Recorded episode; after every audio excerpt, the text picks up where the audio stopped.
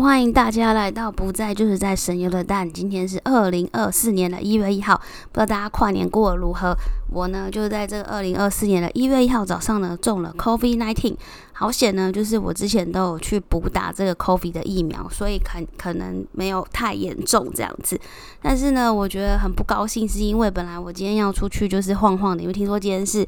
呃，很难的天色，很难得的天色日，然后就是运气会非常好，应该是要去。呃，我知道我有些朋友是天主教、基督教，就是一了，我可能要去教会或者是去庙里面，就是拜拜、祈福、祷告之类的，希望我未来的一年呢就可以呃很幸运跟过得很好这样子。所以呢，我也祝福大家，如果今天有出去拜拜、祈祷或者去教会的朋友们呢，就是未来这一年呢，就是二零二四年都会健健康康、大红大紫，然后赚很探多吉啦这样子。然后呢，就在昨天呢，就是啊，不过好险啊，就是我最就是在呃要 COVID 之前呢，我就是有去买了，因为买了很多东西，就是像我买了一些叉烧烧肉啊，然后一些冰淇淋啊、饮料啊什么的放在家里吃，然后外加呢，就是你知道，就是今天从一月一号开始呢，新加坡的税呢 take 就要变成九 percent 了，就是我其实呃。怎么说呢？我几礼拜五的时候呢，我才去吃了一个 tacos 这样子。说真的，我我那时候觉得那个 tacos 是好吃的，因为我觉得首先他那一家店的肉啊烤的很好吃，然后饼皮就是那个 taco 的饼皮，我觉得味道蛮够，跟我们一一般。在那个叫做超市，可能买到那种饼皮，或是我去吃比较便宜一点的 tacos 饼皮不一样，所以我觉得那是真的很真材实料一家店。虽然，它那个两个 taco 就很贵啊，也要十七块新币。十七块新币之后呢，它还加上服务费，然后就是你也知道这种 tacos。呃，会有什么服务呢？他最多就是帮你给你，因为他们现在连水都要收费嘛，我也没点水，所以他也不来帮你加水。然后呢，就放个那个卫生纸跟叉子在你的桌子上面，他也不会来帮你看一下任何东西。然后呃，就再加个税这样子，所以我偷偷吃下来就超级无敌贵，就等于说我付了一百一百块多的呃台币的 for tax 跟我的服务费这样子。哦，因为一百多块的话，我还外带了一个它的 churros，它 churros 也是好吃的，不过就是它 churros 好像也要十三块吧，所以就是呃是是东西是蛮贵，但是好吃，就是当然我还是推荐啊，如果就是它的名字叫做 Papi's Taco，就是其实很多美国人、外国人呐还是很喜欢吃，然后。我是觉得，如果今天没有聚会的话，其实它是一个不错的餐厅，就是还有可以 share 很多食物啊。然后，呃，它也有它也有出 vegan 的食物，所以如果你的朋友呢是有吃 vegetarian 的 food 的话呢，其实也是一个很好的聚餐地点。然后一人一份，然后又有 churros 或 nachos。Fries，然后有饮料，然后它可能又有 Happy Hour，又有 Beer Drinks，就是其实是一个我觉得蛮简单聚餐的地方，这样，然后又异国风情来。只是就是我觉得真的现在在呃新加坡可能吃餐厅就会越来越贵了，也许我们以后就要去那个 Food Court 或者所谓的 h o t c o Center 去吃饭，但我不晓得接下来物价会涨到怎么样，就让我们静观其变吧。那呢就是呃今天呢就是哦。再分享一下，就是我昨天就躺在床上看这些跨年烟火嘛，我觉得就是台北烟是真的蛮漂亮的。那新加坡的可能是因为我是很后面才看的，然后就是 maybe 那个角色拍摄角度拍摄不好，所以我觉得没有台北的好看啊。所以呢，但我有看到雪梨的，所以就想说哇，如果假设明年跨年可以住在那个雪梨，就是。我也是没查啦，就是要找一个可以看到雪梨歌剧院烟火的饭店，不知道多少钱的，然后这样在里面看着他放烟火，是不是也很幸福？这样子。那么呢，我今天呢想要分享一下，我昨天晚上在看一个 Netflix 的最近的印度影片，我觉得蛮好看的。它好像是呃是真实的印度片，就是叫做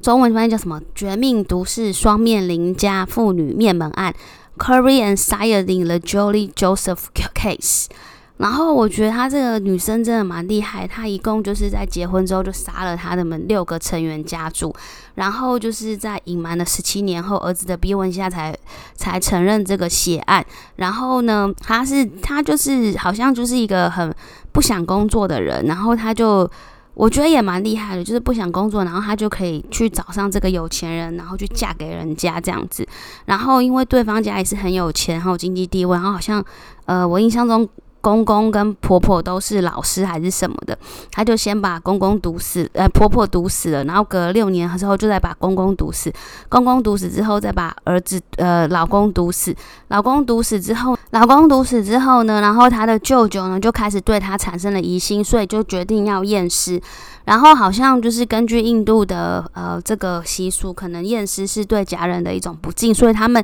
一直在这么多人的死亡，他们都没有去做很多验尸的动作。后来其实是有一个 toxicologist 是说，当当什么当当当警方看到这个。呃，病人不是病，这个死者呢，有是被氰化物毒死的时候，其实就应该第一个怀疑是被谋杀。那我我也是不是很懂说这种查案方式，或是一般警察要怎么做。不过就是会觉得说，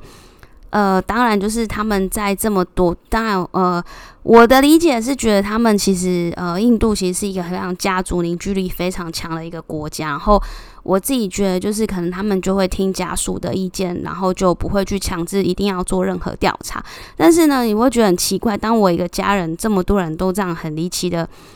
接二连三，然后是相同症状死掉的时候，其实自己也会觉得非常奇怪。就好险，他的姐姐就是有出来开始要去去探讨这件事情，然后要去调查这样子。那因为呢，如果我记得很嗯，如果我印象中记得是正确的话，就是。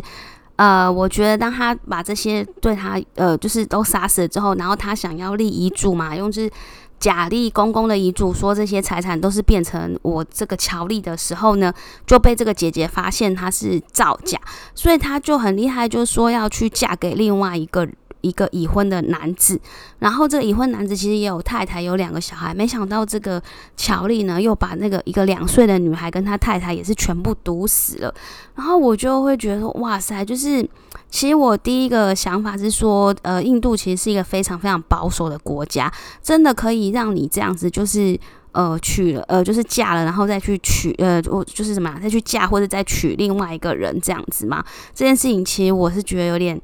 我是有点不懂啊，就是觉得哇，这是很不可思议。因为在我观念，印度人是非常保守的，就是这种事情应该是不会发生的。然后呢，其实这这部片我觉得还蛮好看，就是大家推荐大家可以去找来稍微看一下。然后，但是没想到原来我才知道说，他其实这件事情还没有解决，就是他们还在法院的呃提出申诉，然后还被还被关在里面这样子。所以其实他到最后，到最后这个女生到底是会被判怎么样子？的呃刑罚呢是没有人知道。最近最近我觉得有些印度电影还蛮好看的，就是我今天先推荐这一次，下次我再推荐另外一部。我觉得也是觉得呃，就是好像是那个关于是呃，就是制药公司去没有把厂呃那个制药厂弄好，然后就是导致他。的化学药物外溢，我觉得那一部其实蛮感人的。然后也会觉得说，其实啊，真的药厂就是有钱的人，就是真的就是可能把人命很多事情当做是无所谓这样子。其实看到那一部的时候，我觉得蛮可怜，是因为。当这些就是呃，尤其是当时有很多怀孕的妇女，她们吸进去这个毒气之后，生下来小孩子全部都是畸形儿，所以真的会觉得很可怜。就是其实这些人当初不应该是这个样子，然后这些呃药厂或厂商，他们本来就应该要做好他们该做的事情，可是为了利益的问题呢，就是忽略了人性，忽略了这一块。然后我再分享一个比较有趣的，因为我觉得刚刚那个电影实在太沉重。就是呢，其实我这次去上了那个小慧就爱吃的这个 YouTube 频道，我觉得这真的事情是一个阴呃阴错阳差。就是其实我我后来我追他呢，是因为我看到泽妹就是新加坡大胃王，他有呃邀请这个小慧呢，可能来他的频道，或是小慧邀请泽妹去他的频道吃东西，我才发现了小慧这个人。然后我就觉得他很可爱。然后就在他脸书上面看到说他要来新加坡，我就报名了。然后我就我就很幸运，我选上。那其实因为我之前参加这些粉丝见面会，你们都知道，就是我觉得我们不太可能有近距离的去接触这些呃所谓的网红艺人，或者是。呃，就是我们是素人嘛，我们可能不太不太有这种近距离接触。我真的是没想到，原来他他给我们超超长时间相处，就是我们整整陪他录了三四三到四个小时的一个 YouTube 的影集，就是我们在台湾小夜市那边吃东西。然后我也真的很开心，就是有机会呢，可以把所有台湾小夜市东西全部尝了一遍这样子。所以我真的很感谢这个机会，因为。呃，一般其实大家都知道，新加坡物价其实不呃不是很便宜。当你要去尝完那个整个路边。这个这这个价钱，你在台湾我去吃完所有路边摊，你可能就是还有剩；但是在新加坡，你要去吃这些东西，你可能就会没有剩，然后你就要很慎选，就是你要吃的东西。所以我觉得我这次非常感恩，就是小慧呢让我有这次机会可以跟他近距离接触。后来我发觉他其实真的也蛮可爱的，因为我觉得他就是待人很诚恳，然后笑起来也很可爱。然后还有个点，他们大胃王是真的在吃，就是。我其实是有一点羡慕，因为我自己也很爱吃，可能我也有时候很想要学他们，就是比如去拍这些频道啦，拍这些食物，然后呃，可以可以分享给大家。可是我没有办法，就是一次，比如说我我去找五间店，然后我吃五碗。但因为我觉得，就是第一个就是我可以不要吃完，可是我觉得不吃完，我就觉得蛮浪费那个。钱的，然后因为我就是没有人赞助嘛，所以我就要自己花自己的钱去吃，所以我觉得我不太可能就是呃点了五样，然后呃我每个东西只吃一口，因为我五碗我吃完，所以我一次只能跟大家分享一一个至少一个主食或一个甜点，然后让大家看看就是新加坡在吃什么这样子，可是他们却可以就是。哇，这样一整排下，然后全部就分享给大家说哦，这个好吃，这个好吃，这个好吃，然后全部把它吃完，我是真的蛮羡慕的。然后呢，也是因为就此这个机会呢，我就更认识小慧这个人。然后就是，其实我也必须要跟他说一声对不起。就是我后来回到家里呢，我再去看他以前的影片，其实他问的问题呢，那天 Q&A 的问题，他在一年前影片以前都拍过了。所以呢，我又觉得说啊，我这个人其实就是。我真的觉得有点对不起他，就是我真的也是很对不起，可能观众就是我真的不是我没有做好功课就去，因为我真的不知道他是这样的形式，我以为就是我们在下面看他，然后就是偶尔跟他就是比赛，比如说。像我们上次去看泽妹的见面会，他说：“哦，那你现在就跟泽妹拼吃，看谁吃肉骨茶吃的快。”然后我想说，他肯定会跟我吃。好，你现在吃这东西，看谁吃的快。那我就想说，我当然不肯赢他，所以我就可能会跟他说：“啊，你要吃慢一点哦，因为我们是素人，就是我吃的很慢，这样你可不可以一口咬三十下，然后让我赢这样之类的？就这样很简单的互动。没有想到我们就是这样一直坐着，然后就是聊天吃东西。然后我也是第一次，就是真的体验到说，原来做一个。YouTuber 拍摄影片其实不简单，因为就是它有好多的灯光器材，还有人员要动用，然后好多人要在旁边 stand by，然后帮你把东西都拿进来放好吃这样子，然后你再开始做，然后有时候不好的影不好的片段，你就要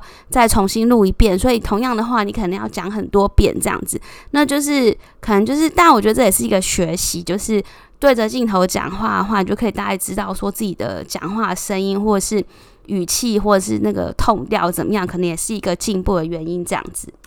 然后我觉得那天最开心就是我要看到 Rena，Rena 是另外一个美国来的大胃王。然后就是我觉得他也很厉害啊，因为我是不知道他是不是有个团队，但我只看到一个人就背一个很大的包包进来，然后就跟大家打打招呼。他自己就在旁边设一摊呢，就设一摊吃二十几个挂包。然后我就看他的器材，就是有灯光、录影啊。我是不知道他后面的剪辑是谁帮他剪，但是我觉得就是。哦，这样也是非常厉害的一个 YouTuber，就是我觉得可以这样自己自己来，然后自己吃，然后吃二十个挂包，然后就是吃完然后拍，然后上传。然后我后来有看他的 IG，好像他还有付费会员的限定，所以我觉得他们 YouTuber 可能真的每一天每一天都要想很多很多的 topic，然后去找很多很多的资源，然后很多很多的东西题材去给。观众们，然后甚至还有他订阅付费频道的观众们，很多不一样的东西。比如说新加坡，就是新加坡人对他，新加坡人其实很喜欢台湾啊，然后他们都很常去。然后像哦，像我那天遇到那个粉丝，就是另外一个小会粉，我就觉得太有趣。她跟我说，她老公就是一定要在一定要喝台湾的 Fin，然后她就要帮他打包 Fin 回来新加坡。我就说，Fin 跟那个宝矿力跟那些运动饮料喝起来不都一模一样吗？就是。我我也不晓得，因为我自己也没有去研究过。然后还有一个就是，他们也会带老赖红茶。然后因为老大红茶有出那个 two liter 的那种罐子，然后我就说你这样带回来不会爆吗？因为他那个时候没有转好，就是行李压力过大，不是会爆炸吗？他说他带回来都没有爆炸过，所以我觉得。挺有趣吧，就是呃，从从自己国外的人的角度来看我们国家的时候，你会发现很多不一样。原来他们他们喜欢的事情跟我们真的是不太一样。然后因此呢，我也决定，就是我下次回台湾的时候，我要带那个两 liter 的红茶，老赖红茶。反正我觉得真的那个味道红茶跟我们这边在喝到所谓的德欧，就是味道还是不一样。然后就像比如说。哦，这次台湾小夜市的话，我觉得可以推，就是像我觉得它的古早味红茶是确实蛮好喝的，就是应该就是有那个很重的呃决明子的味道。它的古早味红茶跟丰盛号的红茶，其实我觉得都蛮可以喝。还有我上次去了 Hola 的那一家店呢的红茶都可以喝，不过。不过那个 Hola 的的红茶喝到最后，冰块太多，可能都稀释掉了。然后这个台湾小夜市，我觉得不会。不过就是有大家有个注意的点，就是呃，他们因为古早的红茶，所以他们的糖都是固定的。那我觉得应该蛮甜的。我自己有时候喝到后面都觉得有点甜，所以所谓不喝糖的呃同学们朋友们呢，你可能就要自己注意一下，就是它的甜度是蛮高的。然后还有第二个就是我终于喝到那个。台湾小夜市的木瓜牛奶，我觉得木瓜牛奶味道就跟台湾夜市的木瓜牛奶是一模一样，所以我推荐超推，大家可以去喝。就是那个木瓜牛奶，跟我们我在新加坡有一次喝到木瓜，或是在马来西亚喝到木瓜牛奶，我觉得味道不太一样。我不知道是因为呃是我们是加牛奶，是炸了什么东西，我不晓得吧。就是我觉得那家木瓜牛奶是可以喝的。然后后来就是我看到老板娘她。